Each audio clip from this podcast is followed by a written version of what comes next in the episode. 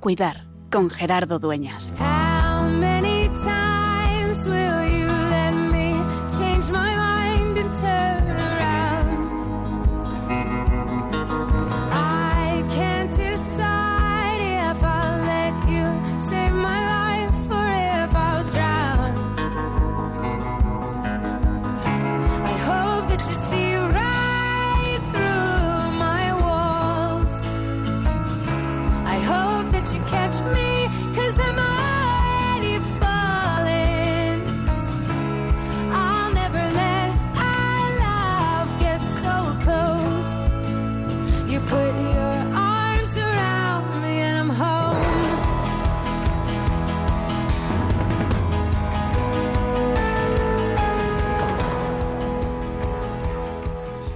Pues todo está preparado, todo parece ya dispuesto para celebrar la Pascua, la Pascua del Señor. Estamos organizando la cena. Hoy, martes santo, escuchamos en el Evangelio que Jesús dice que uno de los doce le va a entregar, que Jesús predice también que Pedro, el primero de los apóstoles, le va a negar antes de que cante el gallo y Juan está reclinado en su pecho. Este Evangelio de este martes santo me recuerda que en la preparación, en la inminencia del triduo pascual, de los días centrales, en los que no solamente vamos a recordar, sino que vamos a actualizar la pasión, muerte y resurrección de Jesús, el misterio central de nuestra fe, nosotros también, ¿en qué puesto nos queremos poner? Juan, Pedro, Judas, ¿tú dónde quieres estar en esta Pascua? Cuando en medio de nuestra vida queremos hacer este tiempo especial, este tiempo santo, por eso decimos que es Semana Santa, porque es un tiempo sagrado, es un tiempo de descalzarse y entrar en Dios. ¿Qué puesto queremos ocupar? Sabemos que Jesús nos lo ha dicho en el Evangelio. Él se identifica con quien sufre y de manera especialísima con quien sufre a consecuencia de la enfermedad, del dolor, con quien está pasándolo mal. Cada vez que lo hicisteis a uno de estos mis hermanos pequeños, conmigo lo hicisteis. Por eso, hoy queremos descubrir qué sitio ocupamos en la mesa de Pascua, qué sitio ocupamos en los misterios centrales de nuestra fe, qué sitio es el que tenemos preparado para entrar en el camino de la resurrección, pero sabiendo que es la cruz la que lleva Él. Por eso en este martes santo, en la inminencia del triduo pascual, también traemos las historias de personas que han sufrido de manera especial en este 2020 y 2021 a consecuencia de la enfermedad, de personas que han tenido seres queridos que lo han pasado mal, muchos que han fallecido, de historias de aquellos que siguen queriendo cuidar y hacer de eso no solo su profesión, sino su vocación, su forma de desarrollar la llamada de Dios. Martes Santo, nos preparamos para la Pascua, que nunca se nos olvide que es, y en este tiempo santo, más aún, tiempo de cuidar.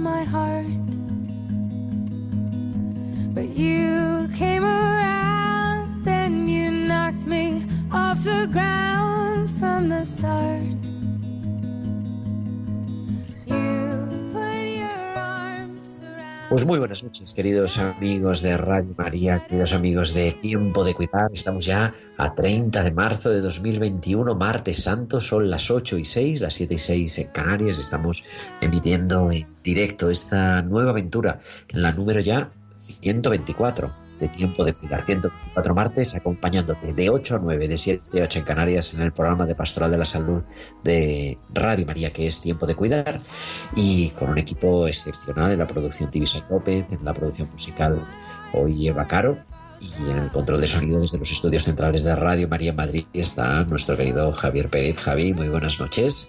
Buenas noches, Gerardo.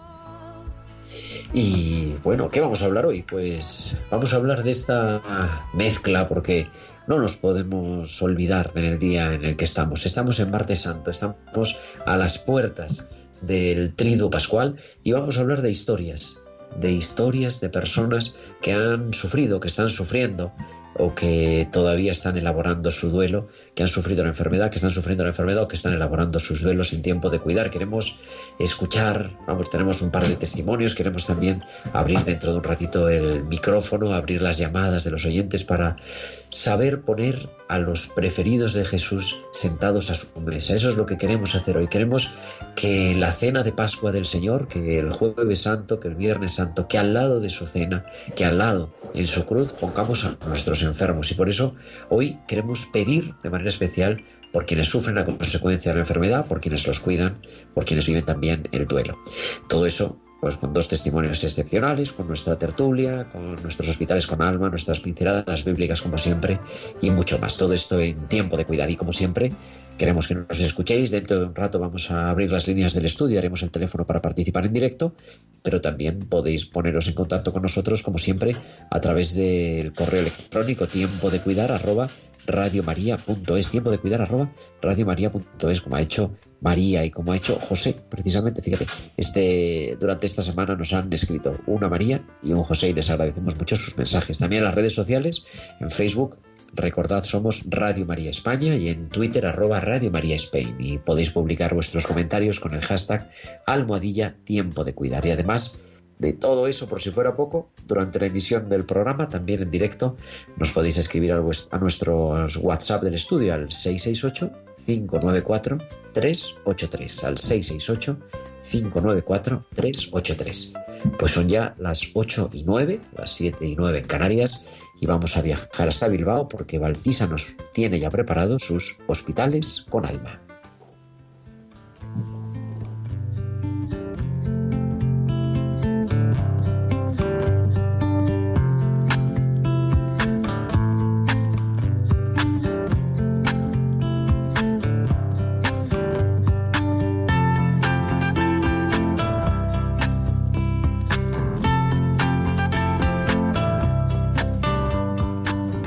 En la línea Valcisa. Muy buenas noches. Buenas noches Gerardo y buenas noches también a todos los oyentes. El corazón se mueve tal y como entró.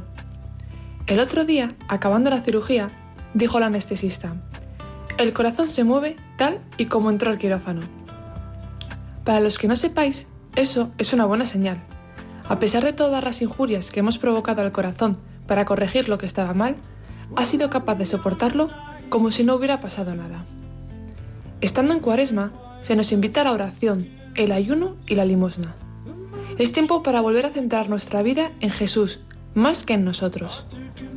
Dominados por el ansia de la autosuficiencia, vivimos limitados a lo que nosotros solos podemos hacer, y por tanto, no nos damos cuenta que si nos olvidamos un poco de nosotros mismos, nuestros corazones, independientemente de lo que vivamos, solo podrían llegar a moverse tal y como al principio entramos en la cuaresma. Pero, ¿y si dejamos entrar a Dios? ¿Cómo se moverán nuestros corazones? Hasta la semana que viene. Pues hasta la semana que viene, Valcisa. Aquí te esperamos. Será, será ya martes de Pascua y estaremos en tiempo de cuidar. Hasta la semana que viene. We lie beneath the stars at night, our hands gripping each other tight. You keep my secrets, hope to die. Promises swear to the sky. Ubi caritas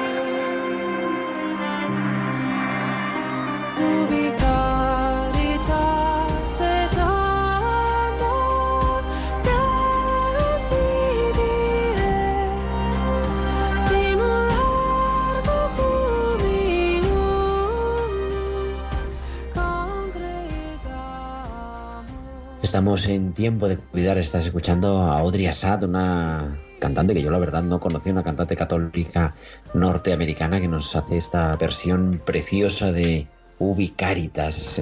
Donde hay caridad, Ubicaritas, Deus y Vies. Donde hay caridad y amor, Dios está aquí. Y se incorporan en este martes santo a nuestro programa, a nuestra tertulia, hoy que vamos a hacer una tertulia un poquito más larga para ir acompañando estos testimonios de, este, de enfermedad, pues creo que tenemos ya en la línea a Almudena Cuesta. Almudena, muy buenas noches. Hola, buenas noches. Aquí estamos.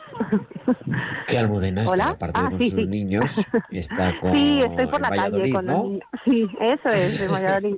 en Mucientes, concretamente, en Polvito. Mucientes, exactamente. Y creo que también está, es bueno, es médico de familia.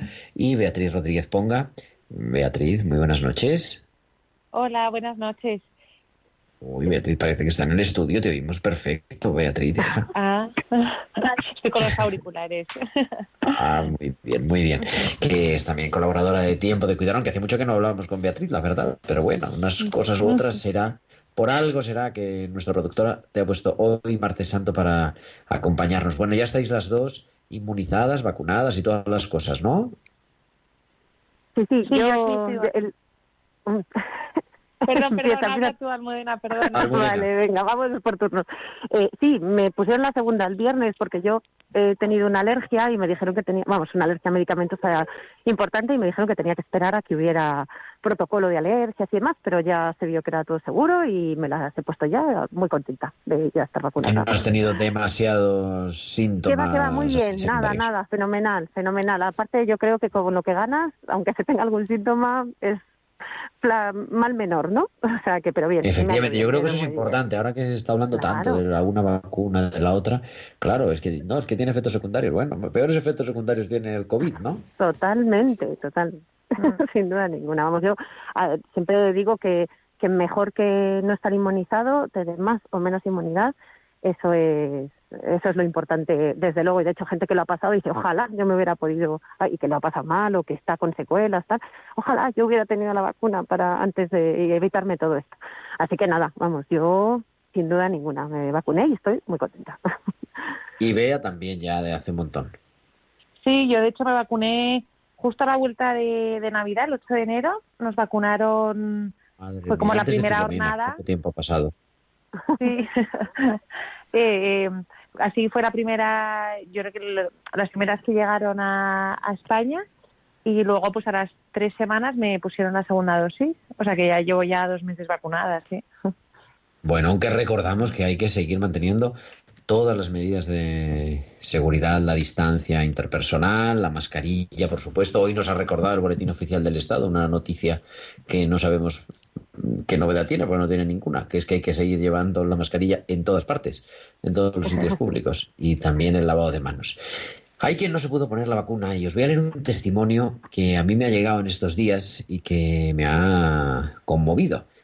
Está firmado además el día de Nuestra Señora de Lourdes, la Jornada Mundial del Enfermo, el 11 de febrero. Dice, empieza así. La enfermedad es la ruptura de una transparencia, un quiebre que nos saca de nuestra normalidad y contexto habituales.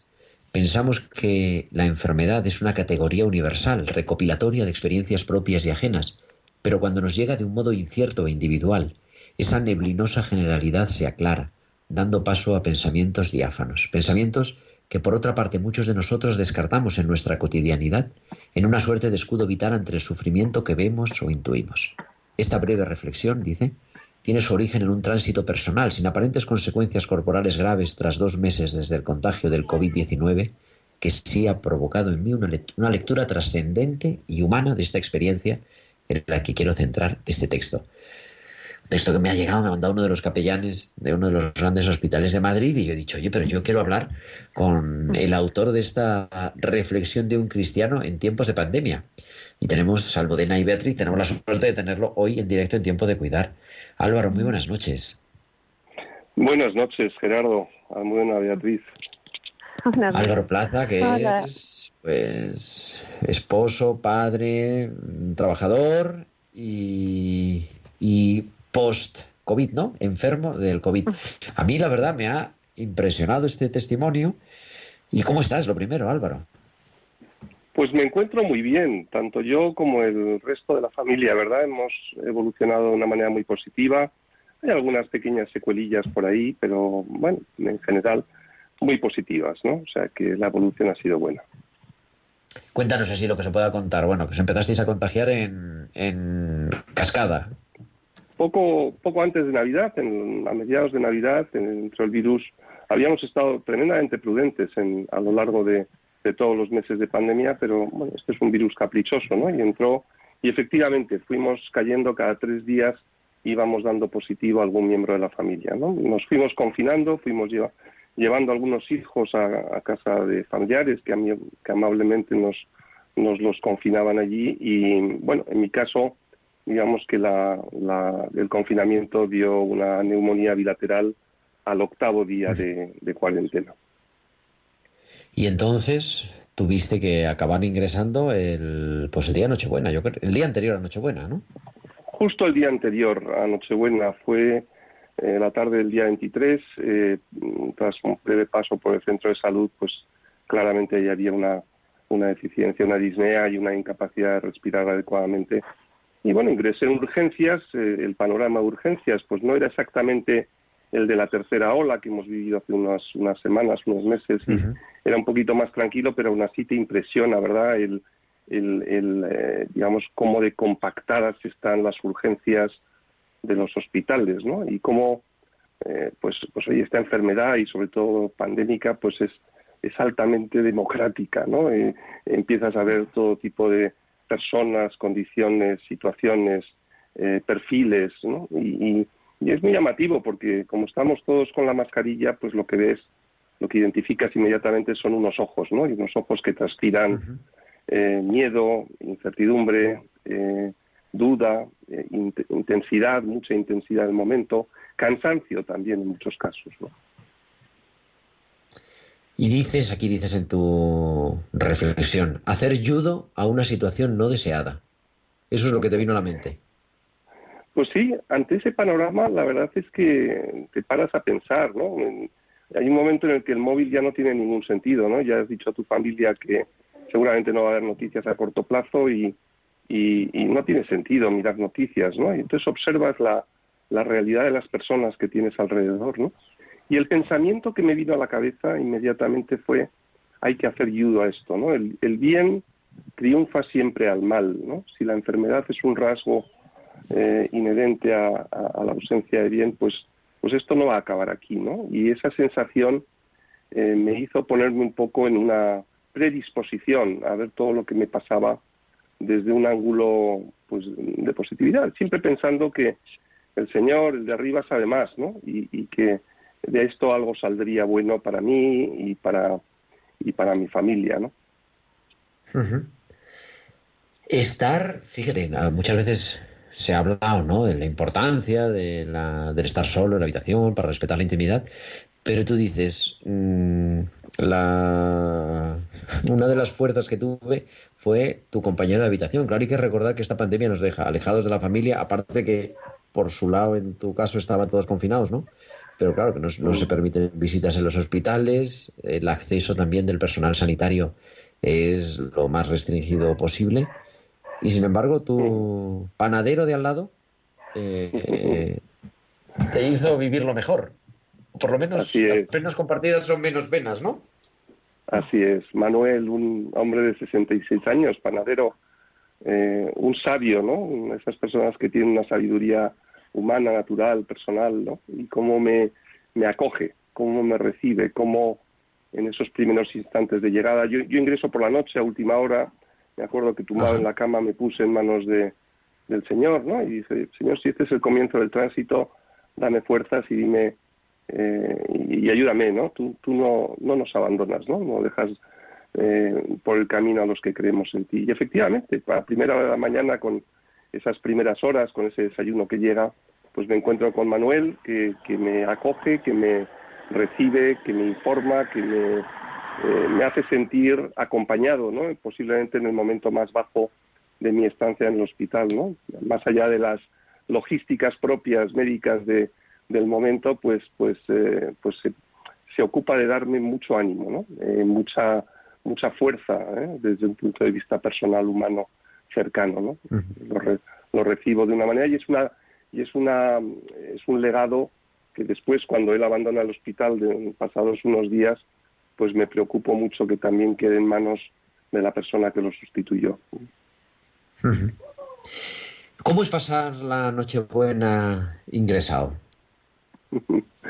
Pues es un es curioso, es una experiencia extraordinaria, ¿no? Yo había había escrito un crisma de Navidad, y me gusta mandar un crisma de Navidad todos los años, ¿no? Y me gusta buscar una foto y ese año había identificado una foto de un pesebre que me gustaba y, y había escrito un pequeño verso, una pequeña...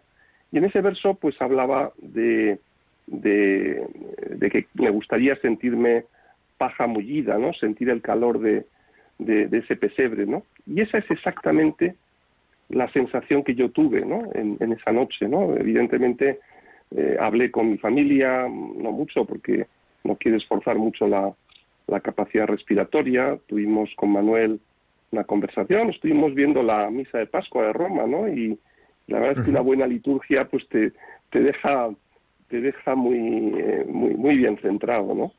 Pero bueno, pues pues nos hermanamos, ¿no? Y, en aquel momento estábamos Manuel y yo en representación de de, de, de, la compañía que tú esperas tener en una Navidad, ¿no? Y, nos hermanamos allí con un botellín de sidra 00, ¿no? Fue un acto eh, curioso y divertido, pero, pero realmente que nos unió, ¿no? Tiempo después he visto a Manuel fuera en su panadería, en la panadería en la que trabaja, y me ha llamado la atención el cariño que le tiene toda la gente, ¿no? No es, no es casual, ¿no? No es casual, es una persona que, que lo que a mí me transmite lo debe transmitir también en su día a día, ¿no? Oye, agradeces un montón en, en, tu, en esta reflexión que yo creo que vamos a publicar pronto, pero yo quería preguntar, de otras cosas, porque me ha llevado a través de los capellanes, pero esa la... ¿Cómo valoras, o sea, cómo valora el paciente hospitalizado eh, el acompañamiento espiritual como creyente también, ¿no? Pero, en fin, de, de ese equipo del hospital, de los capellanes, que hacen presente, pues, o quieren hacer presente la esperanza, el recordarnos que Dios no nos deja. No sé cómo lo viviste, cómo lo valoras. Lo, lo, valoro extraordinariamente, ¿no? Positivamente, ¿no? El, prácticamente a la mañana siguiente pedí a las enfermeras si podía tener algún contacto con la capellanía. bueno, me, dejaron ver que efectivamente hay una carga de trabajo grande, es un hospital grande, pero que, que lo iban a poner. Y efectivamente a los pocos minutos estaba allí, eh, no sé si era Maggi o, José Luis, uno de los capellanes, de los tres capellanes que yo conocí, ¿no?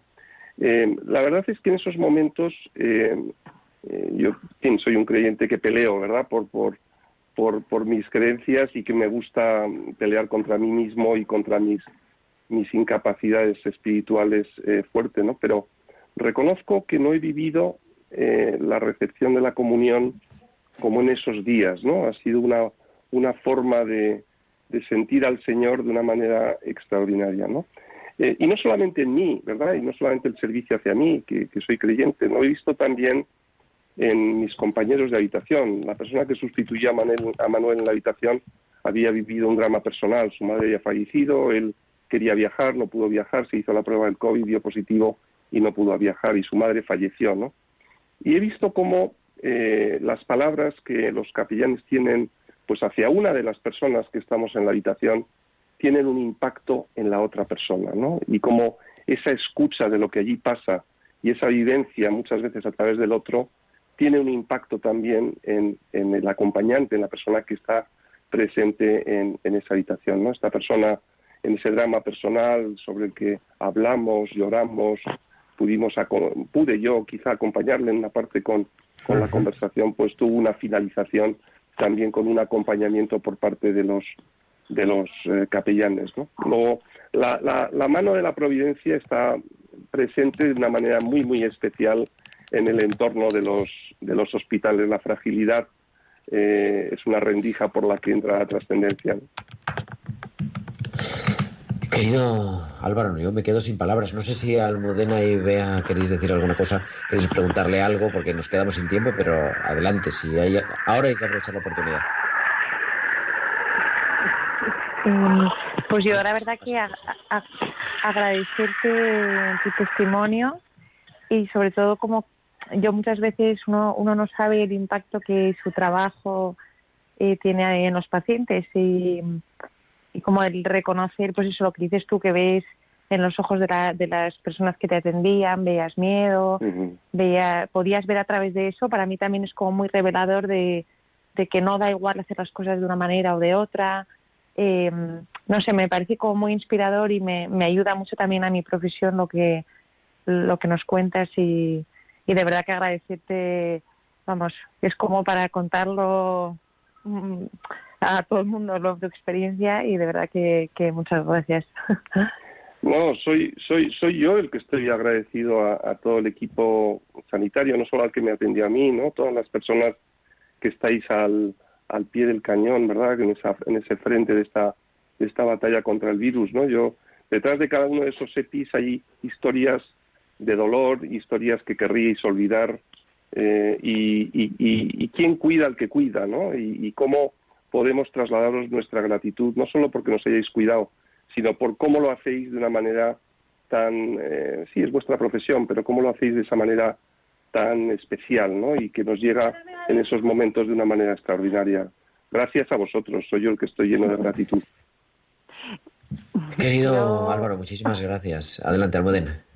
Nada, bueno, simplemente, o sea, eh, creo que el hacernos conscientes del privilegio que es vivir eso que ha vivido de esa manera, que no solo es un privilegio personal, igual que la fe es un don, pues el vivirlo así también, pero es que además el expresarlo ayuda a otras personas que lo han vivido de una manera muy diferente, el, el cómo lo que te pasa puede ser lo mismo a una persona que otra, pero el cómo vivimos y dónde ponemos nuestra esperanza puede cambiar mucho la experiencia, ¿no? Entonces me parece un testimonio súper bonito y no, gracias por compartirlo, desde luego. Gracias a vosotros. Es un regalo, esto soy afortunadísimo, ¿no? Siempre que llega una carta dices, madre mía, a ver ahora qué ha pasado. Pero poder compartir también lo bueno, pues yo creo que ayuda, y como decía Almudena, ¿no?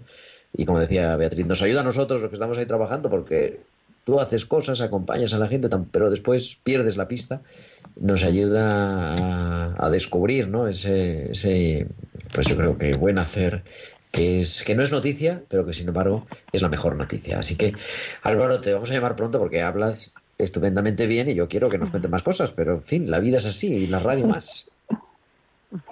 Gracias a vosotros por estar ahí. Tenéis un programa extraordinario. Yo no lo conocía, lo he descubierto y soy un fan. Creo que tengo 120 podcasts todavía por escuchar.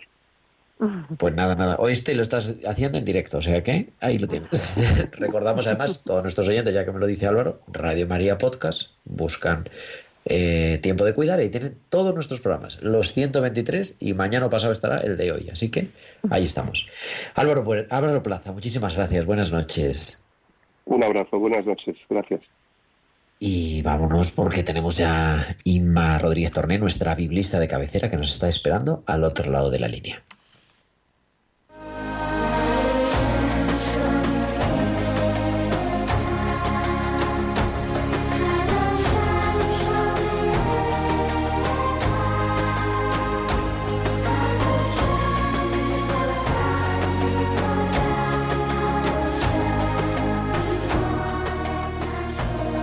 Las 8 y 31, las 7 y 31 en Canarias. Inma Rodríguez Torné, muy buenas noches. Bienvenida a Tiempo de Cuidar. buenas noches, querido Gerardo y queridos oyentes. Estamos con el eh, corazón un poco compungido porque es un testimonio espectacular. Pero bueno, nos vamos a Betania, Inma. Sí, sí, bueno, quizás tiene que ver justamente de lo que voy a hablar hoy con, con lo que ha contado Álvaro, que sí que ha sido impresionante. Yo vengo a recordar eh, lo que ocurre estos días en, Betania, que nos narran los evangelios. Estos días de la última semana de, la vida de Jesús, sabemos que el maestro se hospedaba en Betania, en la casa de unos grandes amigos suyos, que ya sabemos todos, eran Lázaro, Marta y María. Eh, Betania, los que conocemos Tierra Santa, que sois muchos, sabéis que es una aldea que dista unos 3-4 kilómetros al este de Jerusalén, en el camino que lleva a Jericó. Justo ayer se leyó en la lectura del día el pasaje que habla de la unción. Bueno, como curiosidad, decir que los evangelios nos, nos cuentan cosas distintas, aunque pensamos que es lo mismo. Mientras que Marcos y Mateo nos hablan de una mujer anónima, de la que no se da su nombre, que unge la cabeza de Jesús en casa de Simón el leproso en Betania. Sin embargo, Lucas dice que era una pecadora pública, que le lava los pies en el banquete de Simón el fariseo.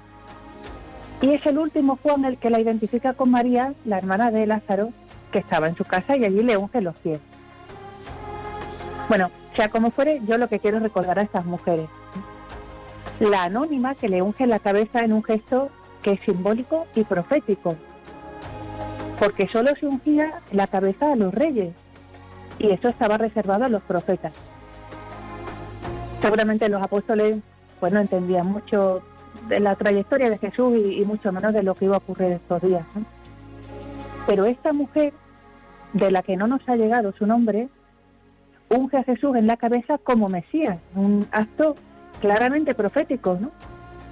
Mesías, que esto lo saben bien mis alumnos de hebreo, significa precisamente ungido y se traducirá al griego como Cristo. Jesús sí que se da cuenta de esta valiente acción, llena de poderío, como decimos en Andalucía, y de fe. Y dice que en cualquier lugar del mundo donde se predice el Evangelio se recordará lo que ella, lo que ella hizo. Así que hace falta mucha decisión para proclamar a Jesús como Mesías, como el Rey de nuestra vida, como nuestro Salvador, cuando las cosas se ponen feas, que es lo que va a ocurrir en Jerusalén. Hace falta mucha fe para seguir apostando por Él cuando la vida se pone cuesta arriba.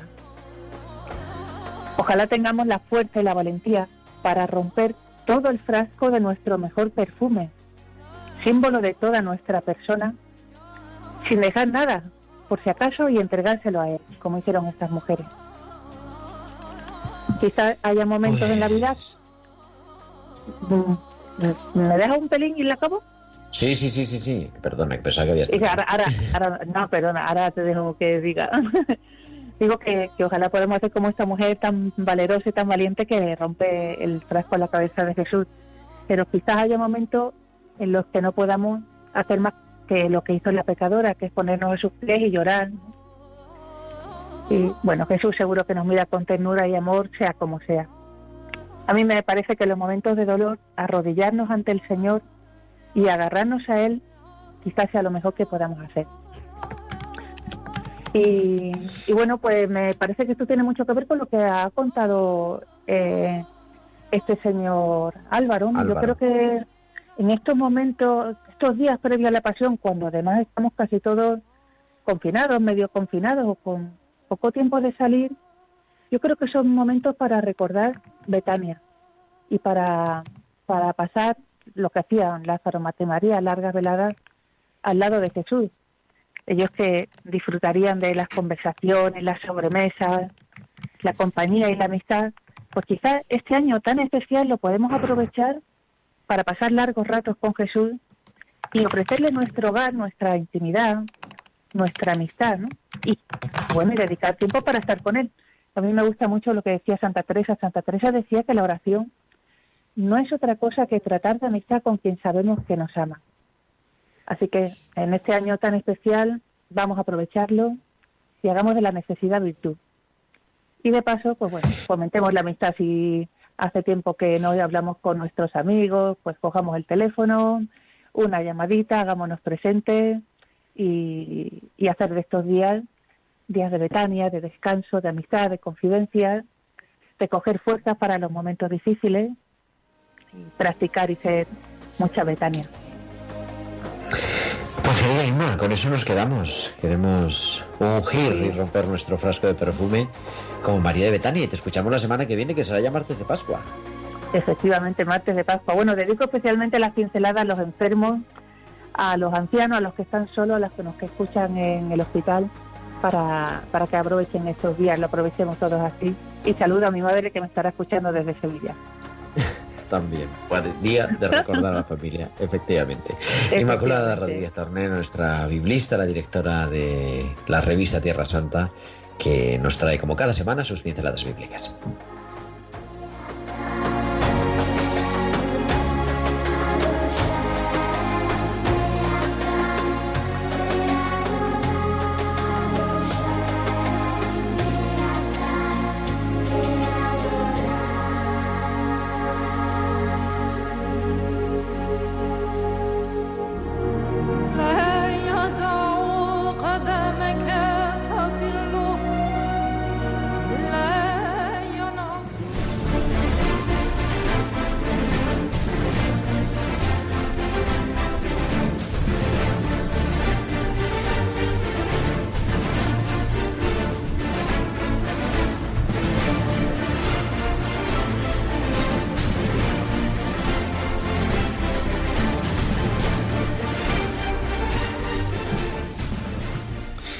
Las 8 y 38, soy Gerardo Dueñas. Continuamos en directo en Tiempo de Cuidar en Radio María, a las 7.38 en Canarias. Y estamos en este Tiempo de Cuidar compartiéndolo con Almudena Cuesta. Almudena, muy buenas noches otra vez.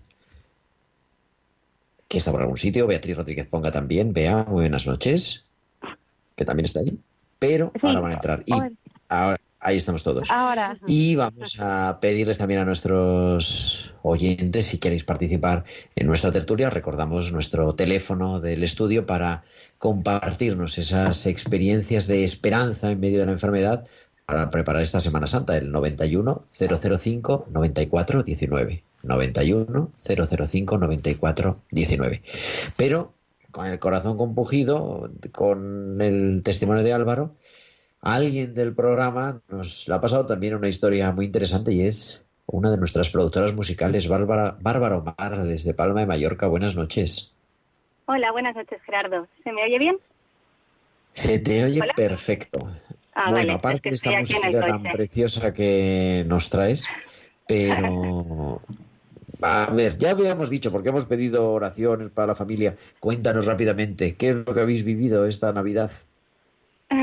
Bueno, la verdad es que esta Navidad, eh, bueno, nos ha pasado un poco una historia similar a la de Álvaro, ¿no? Eh, en lo que pasa en las familias numerosas. Nosotros habíamos ido con muchísimo cuidado durante toda la pandemia, pero bueno, hay que ir a trabajar y mi hermana y yo somos sanitarias y bueno, a mí me tocó. Lo cogí en la clínica y a raíz de ahí, pues fuimos todos como un castillo de naipes, aunque nos fuimos aislando y todo, pues fuimos cayendo uno a uno, 10 de 11.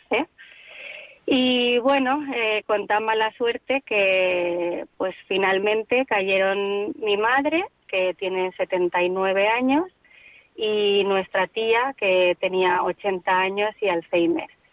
Y bueno, pues lo que pasa, ¿no? El séptimo octavo día, pues fue cuando dijimos, hay que ingresar y, se fueron las dos en ambulancia y bueno, con todo el miedo que, esto supone, sobre todo para todo el mundo, pero encima pues para la gente que, sabemos un poco de qué va el tema, pues pues vas como un par de pasos eh, por delante y, y, la verdad es que que bueno hubo mucho mucho miedo. Nuestra tía, la verdad es que la pobre en cuatro días pues eh, falleció. No hubo ni, ni, oportunidad de, de, bajar la UCI porque es que no, no tenía, mm, sus parámetros eran muy malos, eh, estaba muy malita y, no, no, tenía, o sea, cuando ellos ya tienen una serie de marcadores eh, por encima de unos niveles, pues evidentemente te dicen es que llevarla a una UCI es un encarnizamiento y menos a una persona con Alzheimer y tal, todo lo que ello supone, ¿no? Entonces, bueno, paradójicamente hemos vivido la peor época de nuestra vida, por razones obvias, y encima pues la crueldad que esta enfermedad eh, supone, el no poder acompañar a, a tus familiares, el no poder cuidarlos, el no poder despedirte, en el caso de nuestra tía, pero paradójicamente ha supuesto un enriquecimiento personal sin duda alguna. O sea, para nosotros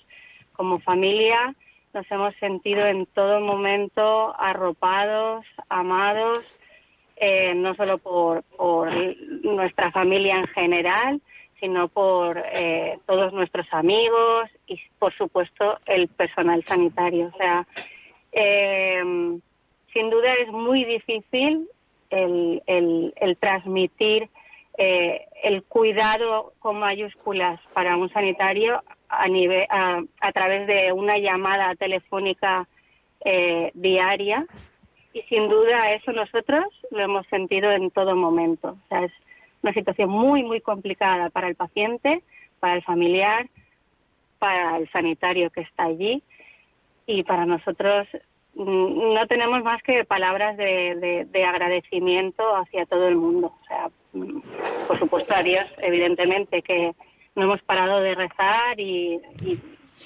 nos ha ayudado, nos ha acompañado durante todo este proceso. Nuestra tía mm, falleció a los cuatro días y, entre medias, al día y medio, mi madre bajó a UCI y la intubaron. Y claro, aquello ya fue el, el. Y ha estado 50 días en una UCI, nueve días en planta y ahora ya hace un mes y poco que está en casa y gracias a Dios. ¿Y cómo está? Está, está estupendamente. O sea, no podemos más que dar gracias a Dios porque sí que tiene pequeñas secuelas, evidentemente. Hay, por ejemplo, eh, los nervios del pie izquierdo pues perdió muchísima sensibilidad, pero eso pues con fisioterapia y tal ha ido recuperando bastante. Capacidad pulmonar, evidentemente, perdió mucha, pero ahora pues poco a poco ya va dando sus largos paseos y va ganando. Y, y poquito a poco ya va caminando ella sola con un bastón y, y la verdad es que va evolucionando favorablemente. La verdad es que sí. Bueno, y hay que decir que cuando ya estaba en la UCI un poquito mejor, al final, la recta final, no se escuchaba en directo los martes. Exacto, exacto. Ahí os escuchaba. Sí, la primera vez que, que os escuché en directo, que además había habido un problema porque nos habían perdido la radio que tenía en planta y, y la radio que había ahí abajo no sintonizaba bien Radio María. Entonces, bueno, a raíz de nosotros tener conocidos ahí dentro y tal, eh, les pedimos por favor a las enfermeras que, que le pusieran de alguna manera con, con la tablet y con lo que fuera tiempo de cuidar porque Gerardo Dueñas le iba a saludar y entonces estaban todas las, las enfermeras revolucionadas en plan, pero que te están hablando a ti, no sé qué, la verdad es que para, eh, para ella eso estuvo muy bien, la verdad.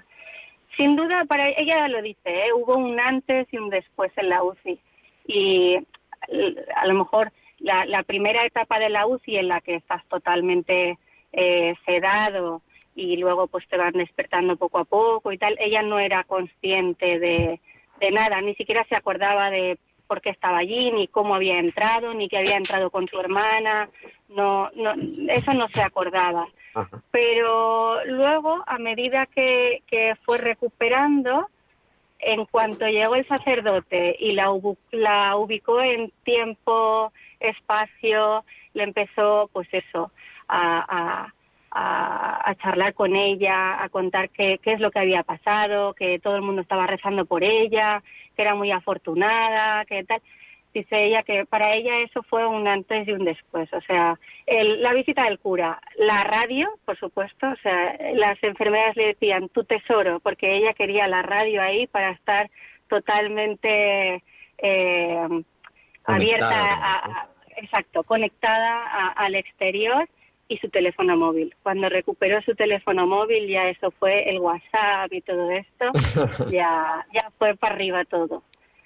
Pero, Pues pero sí, ella dice que por suerte no, no se acuerda. De nada, ¿a vosotros? ¿Solo Gracias faltaría? por compartirlo. Y nos dejas ahí con el corazón. Digo, bueno, que está al otro lado de la radio normalmente, al otro lado del programa, pero digo, bueno, por lo menos para compartir tu historia, daré un abrazo muy fuerte a tu madre, a toda la familia. De vuestra Nada, la parte. saludamos también, aunque no esté la UBI, la saludamos hoy también. Exacto. pues un abrazo muy fuerte a todos. Gracias, buenas noches, Bárbara Omar. Buenas noches. Almudena, vea, nos, a mí se me queda el corazón compungido. Tenemos una llamada, pero, pero esto, claro, que en la UBI nos escuchen es una responsabilidad, ¿eh? No sé qué queréis decirles a los pacientes que nos estén escuchando ahora, sufriendo la enfermedad. No sé qué, vea, ¿qué, qué les dirías? Yo que, que no que no decaigan. Que, mm, que que mm, que Dios está con ellos y que y que todo el personal sanitario hace lo posible por porque salgan adelante y porque y, y porque vayan hacia la curación vamos Sí, ahora que es una responsabilidad. A mí cuando me lo contó, es que están escuchando allí, porque bueno, en fin. Dices, uno va en el coche, nos escuchan desde el coche, que habrá muchos oyentes, nos escuchan desde su casa, haciendo otras cosas, pero claro, desde la cama de la UCI y la cama del hospital.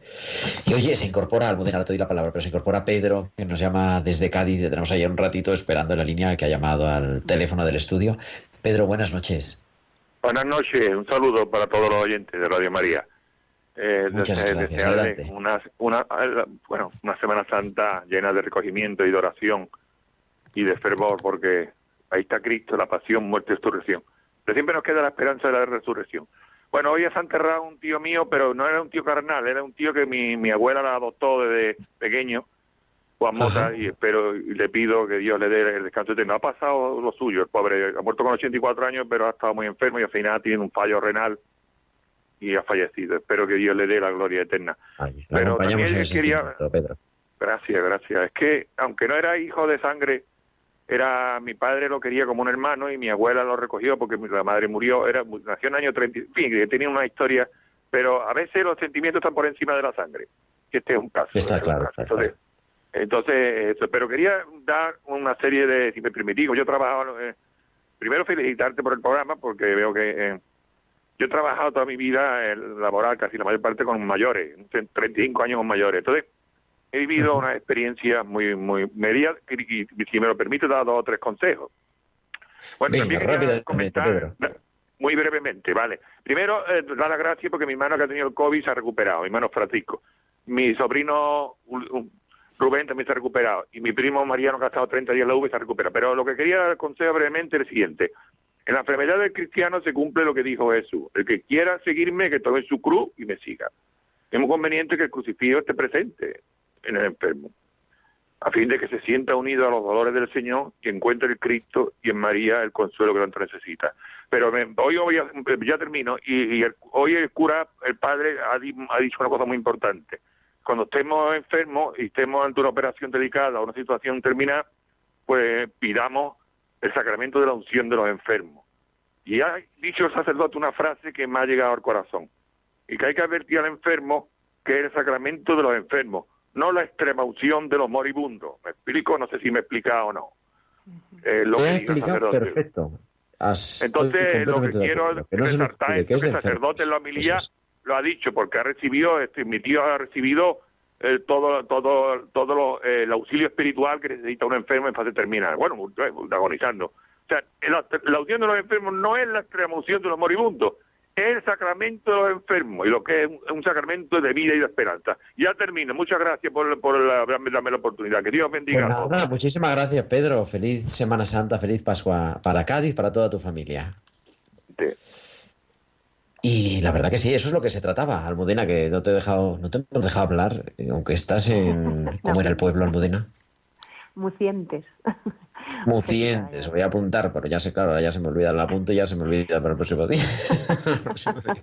Pero yo creo que es bonito, ¿no? Escuchar eh, estos tres testimonios, incluido el de Pedro.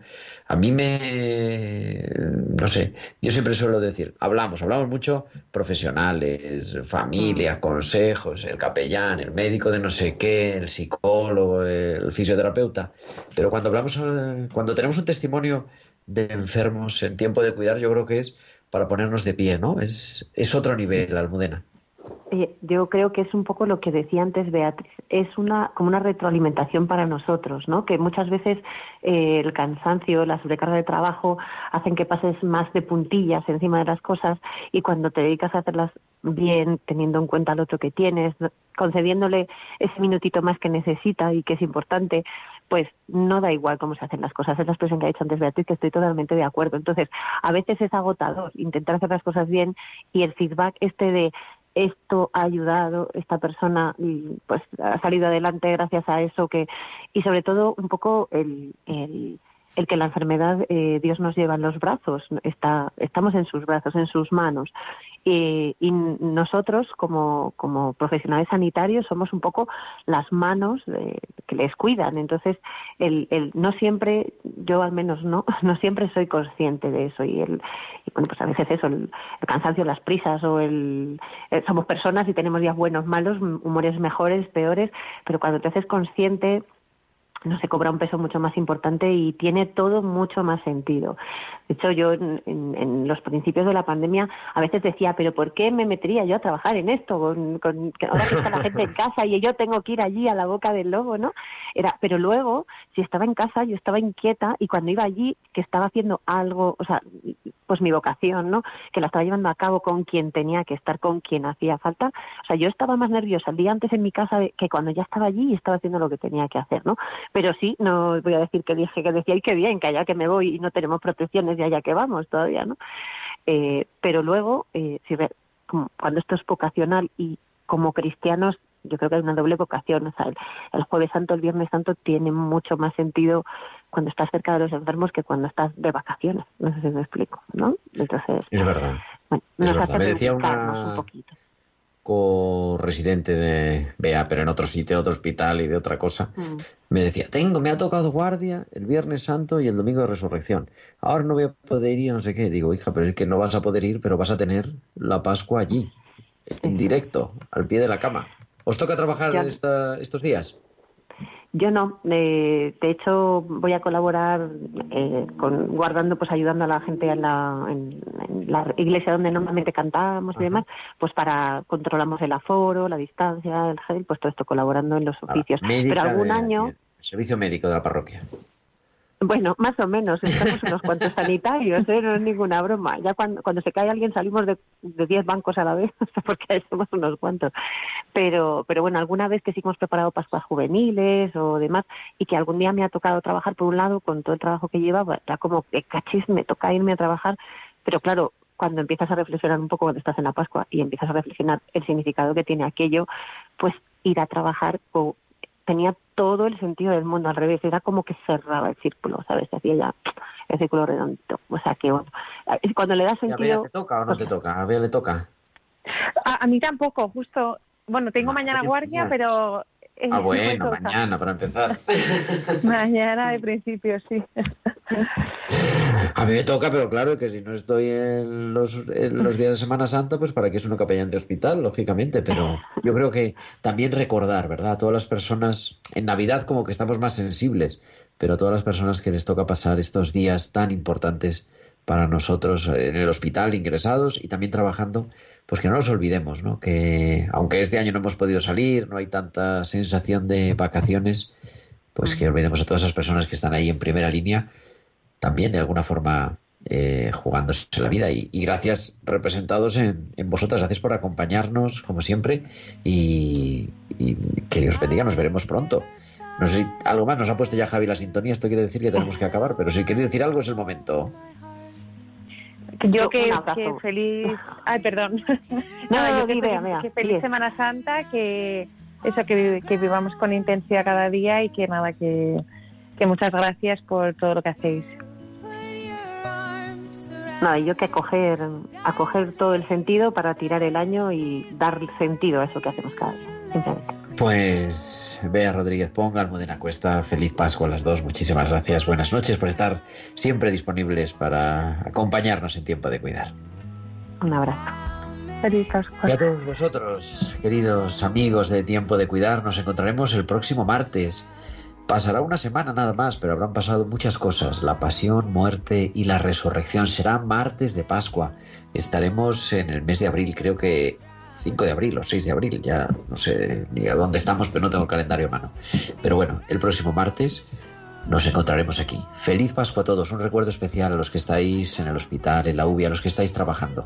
Que Dios os bendiga porque Dios viene a compartir y Dios muere y resucita de manera especial por cada uno de vosotros. Muchísimas gracias también a Javier Pérez en el control de sonido y nos encontramos la próxima semana. Un abrazo de vuestro amigo, el diácono Gerardo Dueñas.